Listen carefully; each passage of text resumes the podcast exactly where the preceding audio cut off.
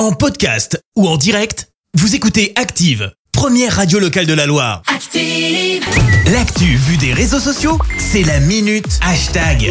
6h51, on parle euh, buzz sur les réseaux avec toi Clémence. Ouais, ce matin, j'aurais pu te faire une chronique hein, sur la défaite des Verts hier 1-0 face à Brest. Ouais. Euh, sur les supporters énervés par le tir raté de Bajic, le gardien euh, qui a voulu dégager le ballon, mais s'est loupé et a globalement envoyé le ballon à l'un de ses coéquipiers, hein, quelques mètres plus loin. Je pourrais te parler beau. du désespoir de Romain Bruyas, notre journaliste qui a tweeté compulsivement pendant la rencontre pour notamment parler de relance dégueulasse de Bajic ou encore ce tweet. J'en ai vu des matchs de merde, mais alors des comme celui-là, jamais. C'est nul des deux côtés, c'est fantastique.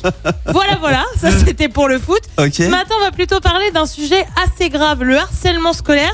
L'Assemblée nationale a voté hier la création d'un nouveau délit qui sera passible de prison. Et vous le savez, le harcèlement, ça se passe à l'école, mais aussi beaucoup sur les réseaux sociaux. Mm. Et c'est dans ce contexte que Twitter et Twitch ont décidé de prendre des mesures pour lutter contre le harcèlement.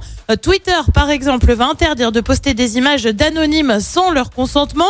Ça veut dire que si, par exemple, il y a une photo de toi et que tu n'es pas d'accord, Ouais. tu l'aperçois sur Twitter, bah, hop, tu peux demander à ce qu'elle soit retirée. Euh, Twitter interdisait déjà la publication d'infos privées, hein, comme les numéros de téléphone ou encore l'adresse d'une personne.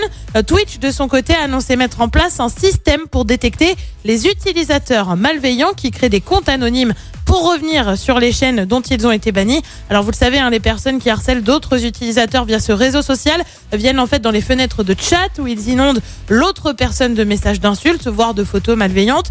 Euh, Twitch avait fait euh, pas mal de bruit hein, suite à des raids de harcèlement envers des personnes de la communauté LGBTI notamment. Bref, des mesures qui, on l'espère, vont permettre d'enrayer un peu le phénomène. Et on l'espère efficace parce que c'est vraiment compliqué de contrôler tout ça sur les réseaux. hein. Ça va, ça va trop vite c'est quoi. compliqué, ouais. Ouais, ah ouais non, c'est le fléau ça de notre génération.